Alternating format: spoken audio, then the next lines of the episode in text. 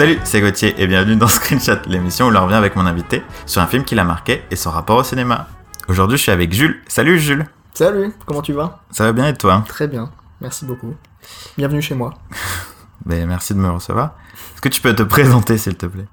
Bah ouais, donc euh, je suis Jules, je suis un pote de Gauthier. On s'est rencontrés il y a quelques années quand on faisait nos études ensemble. Et euh, voilà, on est tous les deux animés par notre passion de l'audiovisuel. Et du coup, euh, c'est avec plaisir que je fais ce podcast avec toi. Très bien. Quoi? Je, je- Juste un... Excuse-moi. Je peux meubler pendant ce temps-là, hein, pas de souci. Fais un peu de scat. Comment tu définirais ton rapport au cinéma? Mais bah, je dirais, hum, c'est pas de la passion euh, pure et dure, euh, l'amour des classiques ou quoi, c'est plus euh, de la curiosité, voilà. Du coup, je, depuis que je suis gamin à peu près, ou depuis que je suis en âge de, de me faire un propre culture ciné, euh, j'ai toujours été très curieux et j'ai bouffé à peu près tous les films que je pouvais avoir sous la main. Donc ça va du, du film à popcorn, au vieux nanar, aux grands classiques, euh, aux films un peu, euh, un peu que personne ne connaît, euh, mais pour lequel j'ai une tendresse particulière, pour je ne sais quelle raison, que ce soit de la nostalgie ou quoi, et voilà. Et c'est un peu le film que j'ai choisi aussi ce... aujourd'hui, pour cet épisode. Très Le screenshot. Abonnez-vous. T'es parfait comme invité. Merci. Euh, du coup, c'est quoi tes conditions idéales pour regarder un film?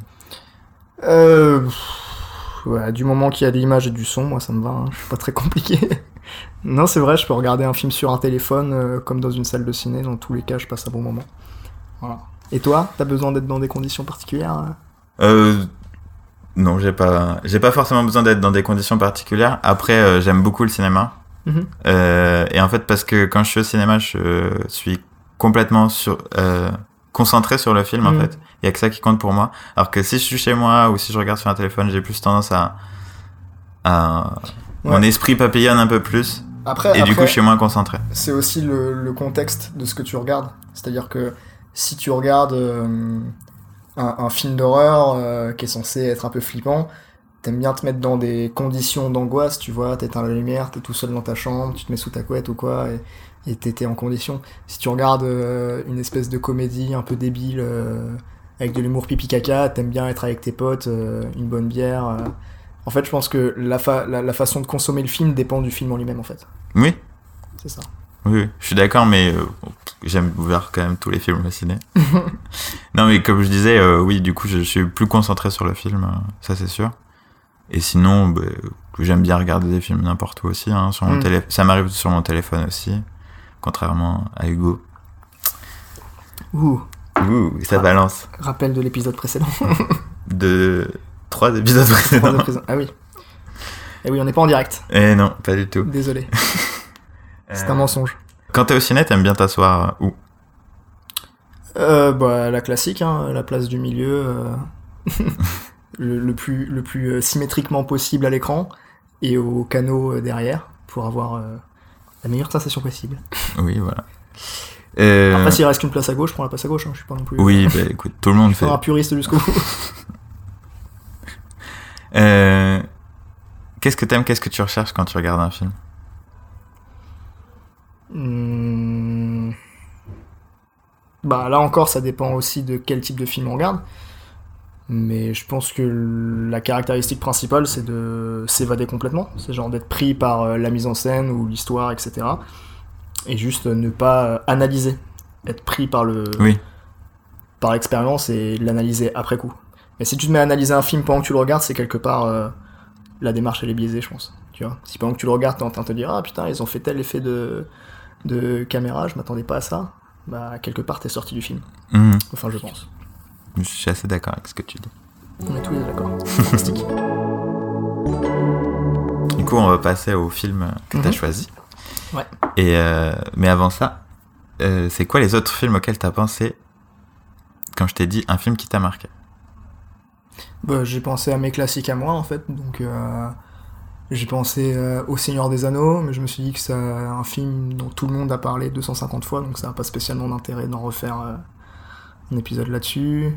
J'ai pensé à euh, Eternal Sunshine of the Spotless Mind, parce que c'est un film qui m'a beaucoup touché. Après, je sais pas si j'aurais grand chose à raconter là-dessus. Et au final, j'ai choisi Pitch Black, Mhm. parce que c'est un film que, que j'aime d'amour et que et qui est un peu la honte pour beaucoup de gens. C'est-à-dire qu'à chaque fois que j'aime ce film, les gens me vannent. Du coup, euh, c'est plus pour défendre ce film que j'ai j'ai décidé de- d'en parler aujourd'hui. Parce que, euh, parce que je pense qu'il ne mérite pas la réputation qu'il a. Voilà. Est-ce que tu te souviens de la première fois que t'as vu ce film? Euh, ouais, j'étais au collège. C'était un, un samedi soir euh, tout pourri vers 2h du matin où j'avais rien à faire et, et j'ai trouvé ce film-là dans mon ordi, euh, des trucs que j'avais téléchargés que j'avais jamais regardé. Et je me suis dit, bah pourquoi pas? Et j'ai adoré. et voilà. Et depuis, c'est un classique. Et qu'est-ce qui t'a tant marqué dans ce film du coup? Euh, Vin Diesel. très très bon Vin Diesel, c'est une pépite. À Oui, tout seul. oui. À lui tout seul, c'est une pépite. il est, il est très bien.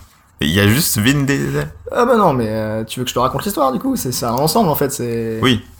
c'est la thématique survival. C'est un genre de c'est un genre de alien en fait avec les visuels à la Mad Max. Et c'est le côté aussi euh, film de science-fiction euh, petit budget du début des années 2000. Je sais pas, il y a une espèce de de grain qui qui me touche. Ça a joué sur la corde nostalgique, je sais pas pourquoi. Et du coup, dès que je l'ai vu, ça a été euh, un, un coup de foudre tout de suite. Voilà. Ben, c'est ça que j'attendais. Euh, Ah, mais il faut, pour que je m'ouvre à toi, il faut que tu me. tu vois euh, J'ai oublié de, euh, de te demander de me pitcher un peu le film. De te pitch play, pitcher Pitch Black. Très bien. Bah, c'est tout simplement l'histoire d'une bande d'une dizaine de personnes qui survivent à un crash, de, vaisseau spatial. Ils atterrissent sur une, planète euh, a priori déserte.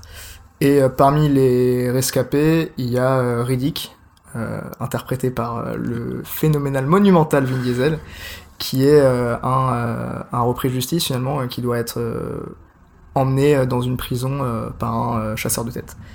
Et du coup, on suit euh, ce groupe de survivants qui essaye de survivre, et en même temps, on suit euh, Vin Diesel qui essaye d'échapper euh, aux mains de la justice dans ces conditions. Et il se trouve que cette planète déserte, elle est peuplée par des monstres nocturnes qui tuent tout le monde dès qu'il fait nuit, sauf qu'il n'y a pas de souci parce que c'est une planète où il y a trois soleils, donc en principe ça va, sauf que merde, le jour où il se crash, il y a une éclipse solaire des trois soleils en même temps.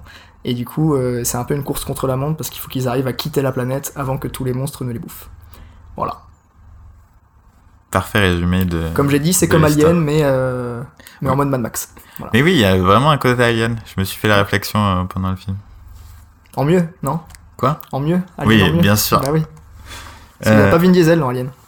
Déjà. Ça n'aide pas. Euh, mais est-ce que maintenant tu. Enfin, tu l'as dit, hein, mais est-ce que ton avis a changé sur le film? Euh, Vis-à-vis de la première fois où je l'ai vu? Ouais. Tu veux dire? Euh... Bah oui, j'imagine que aujourd'hui, c'est comme je disais tout à l'heure, c'est plus de la nostalgie qui m'anime, quand je parle de ce film-là. Je suis peut-être moins excité qu'avant parce que je l'ai vu une dizaine de fois et que la magie elle est un peu partie. Mais vu que c'est un film que j'ai adoré quand j'étais plus jeune, et bah du coup à chaque fois que j'y pense, euh, bah ça me donne le sourire. Et est-ce que le fait que tu sois un peu. J'ai un peu un cœur d'artichaut, Oh. c'est pour ça. Est-ce que le fait que tu sois un peu le seul de ton entourage à aimer ce film fait que tu l'as défendu plus que t'aurais dû, tu penses? Ah oui, tu veux dire est-ce que j'ai beaucoup de mauvaise foi en moi? Oui. Oui. Je suis quelqu'un de, de très mauvaise foi de base, faut le savoir. Du coup, euh, si tu me dis que ce film c'est de la merde, et bah, je vais te répondre que non, c'est un chef-d'œuvre. Si tu me dis que c'est le pire film que t'aies jamais vu, et bah, je vais te répondre que c'est le meilleur film que j'ai jamais vu. Et du coup, voilà. En effet, euh, peut-être que j'ai un petit peu abusé, mais c'est un peu l'effet. euh, euh, comment il s'appelle déjà Ouais, Sylvester Stallone. Avec les Rocky et les Rambo, euh, Sylvester Stallone, il y a toujours eu un peu l'image euh, auprès des gens qui le connaissaient pas forcément de l'action man euh, écervelé euh, qui fait que des films de bourrin. Mais au final, si on regarde un peu plus près sa filmographie, Rocky, c'est ou du moins l'épisode 1, c'est un, c'est un drame social. C'est un film qui est touchant, poignant, qui essaye de dire des choses. Et on lui accorde pas ce crédit-là parce que c'est Sylvester Stallone. Et c'est lui qui l'a écrit. Exactement. Et qu'il a réalisé aussi, il me semble. Non, Non, pas le premier, il a réalisé le Ouais, troisième, je crois. ouais, c'est ça. Pas le premier. Mais tout ça pour dire que voilà, il y a, il y a certaines, euh, certaines figures du cinéma qui, qui ont une image euh, euh, à contre à contre-courant de ce qu'ils sont vraiment. Et je pense que c'est l'effet Stallone et c'est l'effet Vin Diesel aussi. Vin Diesel, il a l'image du mec de, de Fast and Furious, Mhm. Un peu stupide, alors que si tu te penches un peu plus sur sa filmo, tu, tu trouves des, pépites comme Pitch Black. Mais euh, moi, je l'avais découvert avec le Soldat Ryan. Il avait un second rôle dans le Soldat Ryan et il apparaissait peu, mais ses scènes étaient, poignantes. Donc euh, voilà. Je me demande si c'est pas à partir de là que je me suis intéressé à Vin Diesel et que j'ai découvert Pitch Black d'ailleurs. Je crois que c'est à la suite du Soldat Ryan où je me suis dit, eh, il est pas mal ce mec. On va voir ce qu'il fait d'autre. D'accord. Est-ce que t'as d'autres films en tête euh, de Vin Diesel?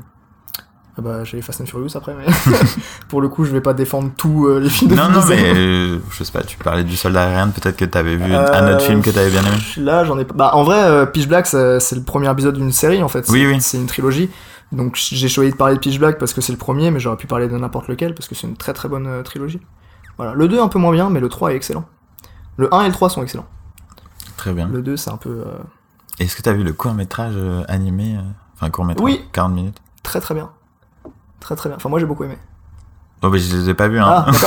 C'est juste que en me renseignant sur le film, j'ai vu que du coup. Ouais, euh, ouais, ouais, bah j'ai. Ah non, mais j'étais taré de ce film-là, du coup j'ai vu un peu tous les trucs euh, liés à ça, tout, tout ce qu'il y a autour du projet. euh, J'ai maté les commentaires audio des films, et et il y a même dans les bonus du DVD, parce que j'avais le coffret DVD, après coup, euh, ils ont fait une espèce de, de journal de bord euh, du personnage qui traque, euh, qui traque Riddick en fait, qui Mhm. traque Vin Diesel.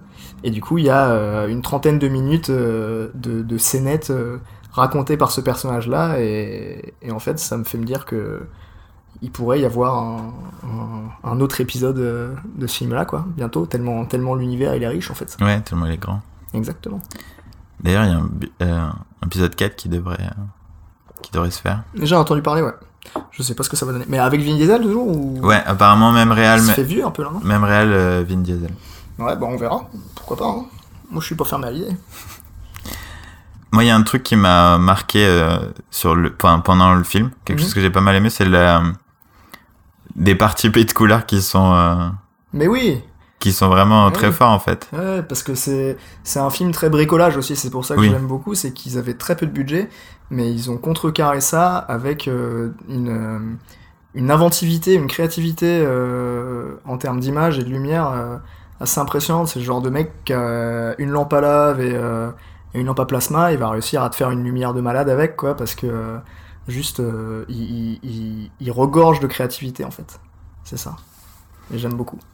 Je suis content que tu aies remarqué ça aussi.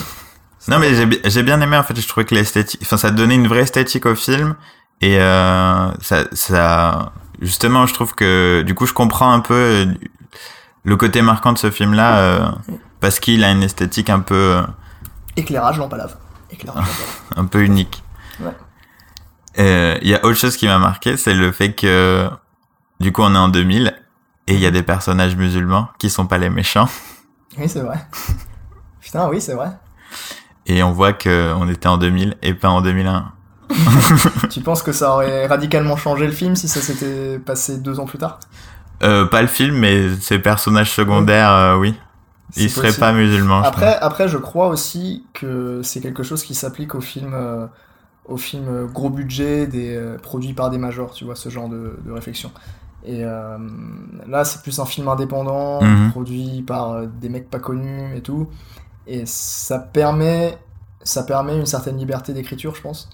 Et du coup, euh, Je pense Bah, que quoi qu'il en soit, ils auraient si, été... si le réalisateur veut, euh, veut que son personnage euh, soit comme ça, il n'y a pas un producteur derrière qui va lui dire euh, Ah non, ça colle pas avec l'image dans les médias, etc.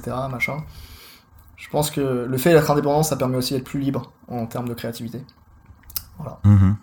Non, mais je suis d'accord avec ce que tu dis. J'espère en tout cas. Mais bon, je pense qu'il y a vraiment, enfin, il y a eu vraiment un côté de, de peur et je pense qu'il y, a, il y aurait eu peut-être un changement, même si c'est que, même s'il était indépendant. Je pense que pour euh, un point de vue de dire, ok, il faut que je touche quand même un public et euh, ce public risque. euh, Ouais. Mais après, ce que je trouve assez cool aussi, c'est que, euh, bah, du coup, les personnages musulmans qui sont présentés, ils sont très religieux et justement, euh, enfin, et très dans le respect ou des choses comme ça. Bah, c'est surtout que c'est les seuls personnages du film, parce qu'on suit une bande d'anti-héros un peu quand même. Oui, oui. qui ont tous euh, énormément de défauts, de vices, etc. Et c'est les seuls personnages du film, en tout cas l'imam, qui semble droit, euh, qui Mhm. semble... euh, qui... Ouais, c'est... C'est le seul personnage qui a, qui a une certaine éthique, en fait. Euh, pour rester dans, dans les remarques, il y a un truc qui, moi, m'a justement au contraire du fait que j'ai trouvé ça cool qu'il y ait des personnages musulmans qui soient pas méchants, euh, je trouve que le traitement de la jeune fille, qui euh, euh, Enfin, quand il y a la révélation que ça devient une jeune fille, je trouve que ça devient un personnage fragile à défendre, à, à protéger, alors Ouais, qu'avant, c'est- très bien amené d'ailleurs. Ouais. C'est très très bien amené. Oui, parce que du coup, euh, il y, a un- il y a un personnage pendant tout le film d'un d'un gamin de 14 ans, euh, crâne rasé, euh, qui reste un peu en retrait, on sait pas trop qui c'est, mais en gros, il se fait passer pour un garçon, et euh, vers le dernier tiers du film, on se rend compte qu'en fait c'est une fille. Et on s'en rend compte parce que euh, les monstres nocturnes sont attirés par le sang, et il se trouve que cette fille a ses règles, et du coup elle attire les monstres. Et ça crée une espèce de dissension dans, la bande de survivants. et, et Vin Diesel, le personnage de Riddick, c'est le seul personnage qui a l'air de, de, bah, de comprendre ça, de prendre soin d'elle. Ah non, remarque, j'ai une connerie parce que la fille aussi, elle comprend. Oublie ça. c'est pas intéressant ce que je viens de dire. Mais euh, ouais, en tout cas, c'est très bien amené comme séquence. Une fois qu'on a amené que ce personnage était une fille, je trouve que justement, en fait, son traitement il change complètement et que ça devient un peu un personnage faible. Ça n'a jamais été un personnage hyper plus, enfin, fort ou leader du film, mais euh, j'ai l'impression qu'il y a vraiment un changement de traitement de ce personnage. Ouais, mais je pense que c'est juste la structure narrative qui veut ça. Il, faut, redonner des enjeux, redonner euh, des clés au scénario. Et c'est un moment, euh, un moment crucial euh, cette révélation. Et du coup, bah, ça permet de, redistribuer un peu les cartes. Ça fait que, bah, typiquement Riddick, qui est un personnage qui d'habitude ne fait que cavalier seul pendant tout le film, il ne tient qu'à lui et à aucun moment tu vas le voir essayer de protéger d'autres personnages. Bah d'un coup, euh, il y a cette fille-là qui arrive, et même si elle était là depuis le début, ça change tout pour lui. Et tu sens qu'il a une espèce de figure un petit peu paternelle et qu'il essaye de la défendre. Bah, D'ailleurs, le combat qui, qui finale avec, euh, Mhm. avec sa némésis, là, elle, elle part de là, il essaye de, de défendre euh, la nana, quoi, de base. Ouais. Donc euh, je pense que c'est juste, c'est c'est juste en fait euh, un, un tour de passe-passe scénaristique. Voilà. Parce qu'il faut pas oublier qu'un film, c'est aussi une structure, c'est aussi. euh, voilà. On on fait pas n'importe quoi avec un scénario, quoi. Donc il faut, Mm. mine de rien, retomber dans les clous, quoi. Et, et ça fait partie du jeu. Non, mais c'était juste euh, une observation. Je voulais voir comment, Hmm. comment tu voyais le truc, Ouais, mais je pense, ouais, je pense qu'on peut voir ça comme ça. En fait, c'est euh, ce personnage-là qui permet à lui et le personnage de Caroline, c'est ces deux personnages-là qui permet à Riddick de s'accomplir complètement euh, en tant qu'héros. Pendant tout le film, c'est un anti-héros, c'est un mec qui a plein de vices, etc. Et euh, à partir du moment où il a une espèce de, de raison euh, de protéger quelqu'un, de, de quelque chose, une, une espèce de plus grand but que lui-même, et ben c'est là que le que la chenille se transforme en papillon. Voilà. Wow. Voilà, comme, un- comme une chenille qui, qui se transforme en papillon, tout à fait. Et, et- et il s'accomplit et devient, il devient ridicule. Il devient, le, il devient d'un coup le personnage principal alors que pendant tout le film c'est qu'un personnage secondaire finalement. Mhm. Ça on en a pas parlé non plus mais euh, c'est intéressant aussi. C'est que le personnage principal du film c'est pas Vin Diesel, c'est Caroline, c'est la, la fille, la pilote. Ouais. Et pourtant c'est une trilogie qui est basée sur le personnage Riddick, mais finalement le premier épisode euh, il est complètement en retrait, on le voit que très peu. Pendant les premières 45 minutes c'est juste une ombre, une forme qui apparaît de temps en temps dans un coin de l'image, mais on le connaît pas du tout quoi. Je trouvais ça super euh, intéressant comme, euh, comme façon de traiter, euh, traiter son personnage. C'est peut-être un personnage secondaire, mais il est quand même très présent. Enfin, on parle beaucoup Il est de très lui. présent, et- bah, encore heureux qu'il est présent. Oui, non, mais Mais, euh, mais ce que je veux dire, c'est que le film ne tourne pas que autour de lui. oui, clairement, il et, tourne pas. autour. et pour un film en plus, un peu de série Z, euh, science-fiction et tout, on pourrait s'attendre à un truc un petit peu demeuré, un petit peu demeuré. Au final, le personnage principal, c'est un personnage féminin, fort, qui prend des décisions. Euh, je sais pas, je trouve que c'est un peu, euh, un peu en avance sur son temps à ce niveau-là. C'est Mhm. quasi, quasi féministe comme film. Donc, on va passer à la fin de cette émission. Mhm. Est-ce qu'il y a des films que t'as vus récemment que t'as bien aimé Ou revus récemment? Euh... Ouais, et bah euh, là on est actuellement dans mon salon, et si tu tournes la tête euh, à ta gauche, tu vois une énorme affiche de Denzel Washington pour le film Junk You, et on l'a rematé l'autre jour euh, avec mon coloc, et c'est un excellent film, un très beau drame social sur, sur le système euh, médical américain et les histoires de sécurité sociale et tout. Et excellent film que je ne saurais te recommander euh, assez chaudement. Voilà. Très bien, puisqu'en plus je l'ai pas vu. Donc, euh. C'est une très très belle affiche. D'autres films? Euh, je sais pas, toi tu en as? On peut faire de ça une conversation aussi, hein, c'est c'est possible. Oui, non, mais bien sûr. Mais surtout que je commençais à me dire peut-être qu'il faut que, que je mette des trucs, euh, enfin des recommandations moi aussi? Bah ouais, parce que toi en plus tu fais tous les épisodes, donc euh, Oui. ça permet de créer un fil rouge. Mais j'ai vu une série sur Netflix que j'ai beaucoup aimé, Ouais, qui s'appelle The Politician, ouais. avec euh, Gwyneth Paltrow et euh, Ben Platt.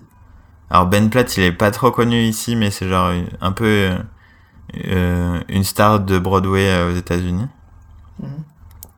Et euh, Ah, mais attends, c'est pas un peu une contrefaçon de House of Cards? Ou pas du tout c'est un peu l'idée. euh, c'est une série de Ryan Murphy, donc celui qui a fait euh, Glee, euh, Ouais. American Horror Story et Nip Tuck, et, entre autres, parce qu'il est, c'est devenu, de devenu le pape de la télé Ouais. aux États-Unis. Et en fait, il y a un côté, comment dire, c'est genre un lycéen qui est en, enfin, qui est en dernière année Mhm. et qui veut devenir le président des élèves. Et du coup, en fait, il y a une, ben, du coup, une élection, enfin, qui va beaucoup trop loin, qui va beaucoup trop loin dans euh, les Par complots, les, euh, ouais. école, tout ça. C'est ça. Et euh, du coup, enfin, du coup, il y a un côté euh, très très marrant de parodie de, de ce truc-là, et à la fois, genre, la série a des- un vrai parti prévisuel, je trouve, et une vraie esthétique qui Comment est tu dis qu'il s'appelle le, l'acteur le créateur? Ryan Murphy. Ryan Murphy. Ouais, c'est lui qui fait tout le... Il bouffe à tous les râteliers. lui. Oui, oui, oui, oui. Alors là, C'est de Ben, c'est- libertinage audiovisuel. euh. mais le, le- en fait, le, le mec a, fait quasiment toutes les séries de Fox depuis euh, une dizaine d'années là. Ouais. et euh, elle vient de signer un contrat pour cinq séries, je crois, euh, chez Netflix. Qui d'ailleurs Netflix, en tout cas en France, Il diff- pas diffuse toutes ces séries, hein, parce que toutes ces séries sont dispo sur Netflix, quasiment. Enfin parce que Nip Tech non, mais euh, sinon le reste euh, tout est dispo, vu qu'il y a Glee qui est arrivé récemment. Et non, c'est vraiment assez cool. J'ai vraiment passé un très bon moment à regarder cette série. Et euh, enfin c'est à la fois très drôle et à la fois euh, hyper prenant. Mais euh, je trouve que parfois ça va un peu trop loin et je me dis parce que le la, je me dis ok à la fin ça se termine il n'y aura pas de saison 2 je trouve qu'ils amènent très bien une saison 2 mais je sens que comme beaucoup de séries des, Ryan Mur- des séries de Ryan Murphy je trouve que plus les saisons avancent plus euh, ça tient moins bien euh, sur la durée quoi. Et ça- Ah ouais c'est ça qui et mais je trouve Comment comment t'expliques ça? Je sais pas, mais je trouve que c'est un mal qu'il y a beaucoup dans les séries en ce moment. C'est que le, la, souvent une très bonne euh, première saison avec un concept hyper fort, qu'ils Ouais, arrivent c'est pas ça, du tout à, C'est parce qu'ils cherchent tellement le côté explosif d'intro que ouais, qu'ils arrivent toutes leurs pas à cartes tout- en ouais. fait. Ils abattent toutes leurs cartes dès le premier acte et, et derrière, euh, bah, il faut composer avec ce qui te reste en fait. Tu vois. mm, ils arrivent pas à C'est tenir la l'effet, suite. euh, L'effet Lost ou How I Met Your Mother, dans le sens où, où on part avec un concept fort d'intro, et puis merde, on doit signer cette, cette saison là-dessus, et au bout d'un moment, tu sais plus comment retomber sur tes pattes parce que tu t'es trop éloigné de ton concept original. Mais il au bout d'un moment, il fallait bien faire des épisodes, il fallait bien avancer dans l'histoire. Mais euh, en, en vrai, il y a très peu de séries où les gens sont. Enfin, les fans de la série en question sont euh, unanimes sur la qualité de la fin. Quoi. Chaque fois que je vois des fans d'une série, la plupart du temps que cette série est terminée, ils me disent Ah ouais, par contre, la fin, elle m'a déçu. Tu vois. Mm. J'ai- pas trop d'exemples de séries où les gens ont dit Ah ouais, c'était génial de A à Z. Quoi. Mais je pense qu'aussi il y a un côté de les gens ont pas envie que ça se termine. Bah ouais, mais c'est dommage parce qu'au bout d'un moment, euh, tout a besoin d'une conclusion pour qu'une œuvre elle soit complète. Il faut Oui, ait oui. une conclusion. Je sais pas. Mais en parlant d'une série qui s'est terminée récemment et que, qui a été très très bien, c'est Crazy Ex-Girlfriend. Ouais. euh, qui est qui est en partie créée par Rachel Bloom qui est l'actrice principale. Donc c'est une série musicale où euh, une euh, une avocate brillante de New York va mais déprimée va tomber sur son amour de jeunesse de camp de vacances et va du coup déménager en Californie dans une ville toute nulle et euh, pour le retrouver et sortir avec lui. Sauf qu'en fait il a déjà une meuf Ah oui. et du coup, euh, elle va devenir un peu The Crazy Ex-Girlfriend. Euh, et c'est une série musicale, et j'aime bien ça, moi. C'est important. Voilà, et en plus, je trouve que c'est quand même... euh, et les numéros musicaux sont hyper drôles, et du coup, pour ceux qui aiment pas la comédie musicale, je trouve que c'est quand même euh, un bon moyen de d'entrer dedans. Et euh, les, je disais, les numéros sont super drôles, mais aussi, ils sont euh, vachement... euh, Il y a vachement de références, aussi. euh, de plein de choses de musique pop ou alors de comédie musicale. Donc c'est vraiment cool. Il faut regarder. Il faut regarder Crazy Ex-Girlfriend. Je garde ça en tête. C'est sur Netflix. Enfin, c'est pas une série Netflix, mais, C'est devenu un argument de vente, ça. C'est sur Netflix. Ah bah c'est bon. mais beaucoup de monde dans Netflix voit le compte de quelqu'un, donc Oui, oui, moi j'ai le compte de ma mère. voilà. Merci maman. Et du coup, on arrive à la fin de cette émission. Formidable. Merci d'avoir été mon invité, C'était très agréable. mais j'espère. Et à la semaine prochaine pour un nouvel épisode de Screenshot. Ciao Ciao. Merci d'avoir écouté cet épisode jusqu'au bout. J'espère qu'il vous aura plu. Si c'est le cas, vous pouvez vous abonner sur YouTube, Deezer, Spotify, Apple Podcast ou tout autre rapide podcast. N'hésitez pas non plus à mettre un j'aime ou 5 étoiles et un commentaire sympathique. Merci, à la semaine prochaine. Ciao